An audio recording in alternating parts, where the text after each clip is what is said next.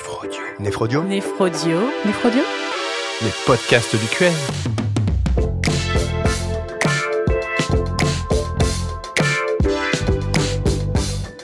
Bonjour, je suis Lucille Figuère, néphrologue à Nantes.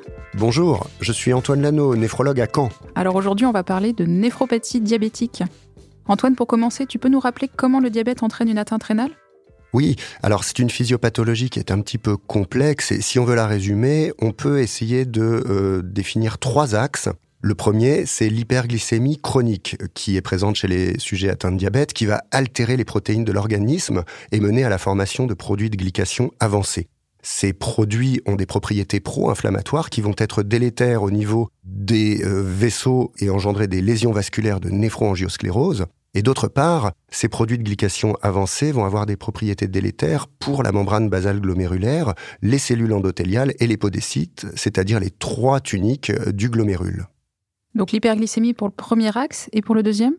Eh bien, ensuite, l'hyperglycémie va stimuler la réabsorption du sodium au niveau du tube contourné proximal. Ça, c'est un mécanisme vraiment au sein du néphron. Au niveau du tubule contourné proximal, on a des cotransporteurs extrêmement importants qui sont les SGLT2 qui vont réabsorber la charge de glucose qui est filtrée par le glomérule et à chaque mol de glucose qui est réabsorbé, vous avez du sodium de manière équimolaire qui est également réabsorbé.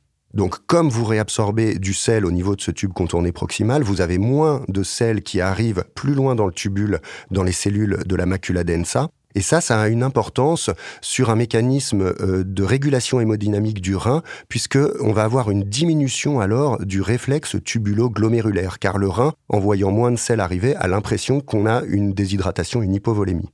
Pour répondre à ça, avec le réflexe tubulo-glomérulaire, le rein va euh, effectuer une vasodilatation des artères glomérulaires afférentes dans le but d'augmenter le débit de filtration glomérulaire. La résultante de ce signal, qui est erroné chez le diabétique, on n'a pas de déshydratation et pourtant moins de sel arrive à la macula densa, c'est qu'il y a une hyperpression glomérulaire qui est délétère pour la barrière glomérulaire de manière mécanique, on peut dire. Donc hyperglycémie, augmentation de la pression intraglomérulaire et la troisième partie pour finir? Et la troisième partie est un petit peu plus mixte, euh, puisque souvent le diabète de type 2 est associé à un syndrome métabolique et à l'hypertension artérielle, avec également une protéinurie.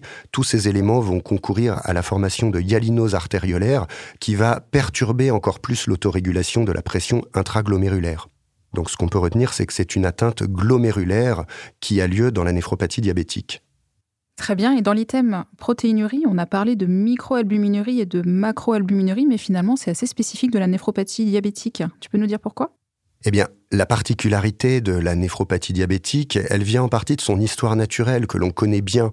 Dans cette maladie, l'évolution est lente et il arrive, et c'est même souvent le cas, qu'on soit au courant qu'un patient est diabétique et on va surveiller justement si la complication rénale survient. Ce que l'on sait, c'est que l'albuminurie, elle survient dans les 5 à 10 ans après le début de l'existence du diabète, et on va vouloir donc dépister précocement cette atteinte. On peut la dépister dès le début des lésions en mesurant justement l'albuminurie, qui est le marqueur de l'atteinte du glomérule. L'intérêt du dosage de l'albuminurie, c'est que c'est un dosage qui est plus précis pour de faibles quantités de protéines et qui va donc permettre un diagnostic plus précoce et qu'en plus c'est un dosage qui est plus spécifique, c'est-à-dire qu'il permet de doser uniquement l'albumine, et on ne va pas se faire piéger si la protéinurie qui est présente dans une maladie rénale n'est pas faite d'albumine, mais par exemple de chaînes légères, comme c'est le cas dans les complications du myélome.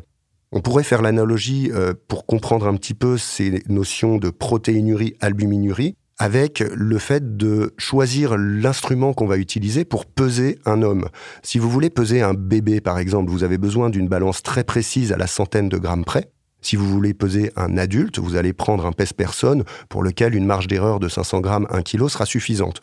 Donc, quand vous faites le dosage de l'albuminurie ou de la protéinurie, vous choisissez un petit peu votre sensibilité et vous choisissez également si vous voulez être parfaitement qualitatif en ce qui concerne le type de protéines que vous allez doser.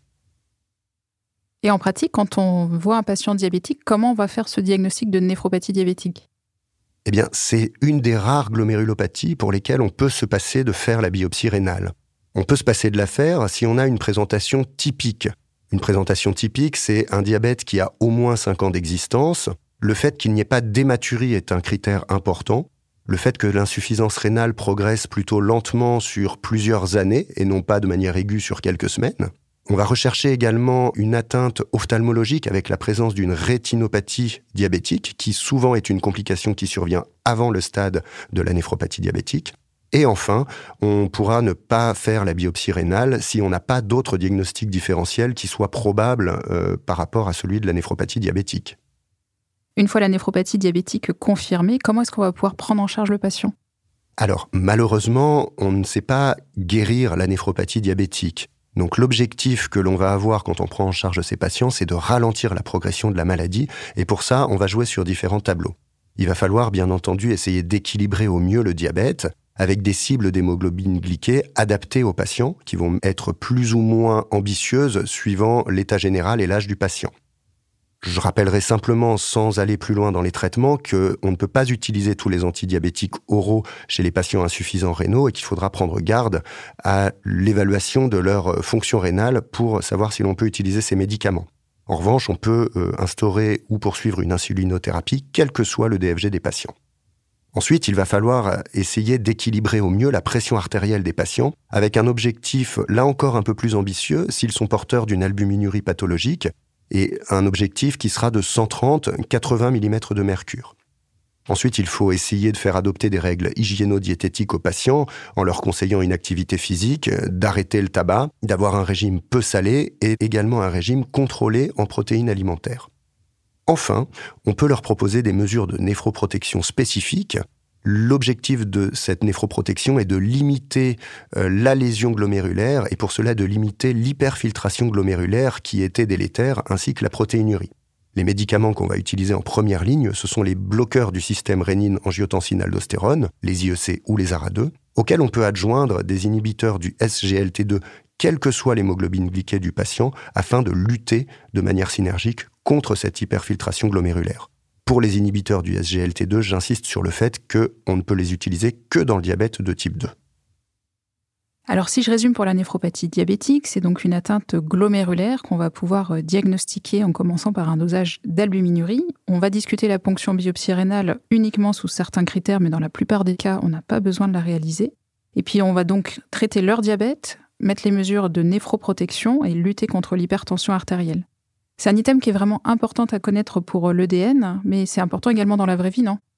Tout à fait. Euh, tous les médecins seront confrontés à des patients euh, diabétiques, bien entendu, et donc à des patients qui ont les complications du diabète, dont la néphropathie diabétique. Actuellement, c'est la néphropathie qui est la plus fréquente dans le monde occidental. Donc, il faut absolument connaître cet item et savoir comment on prendra en charge ces patients quand on sera confronté à eux. Merci Antoine. Merci Lucille.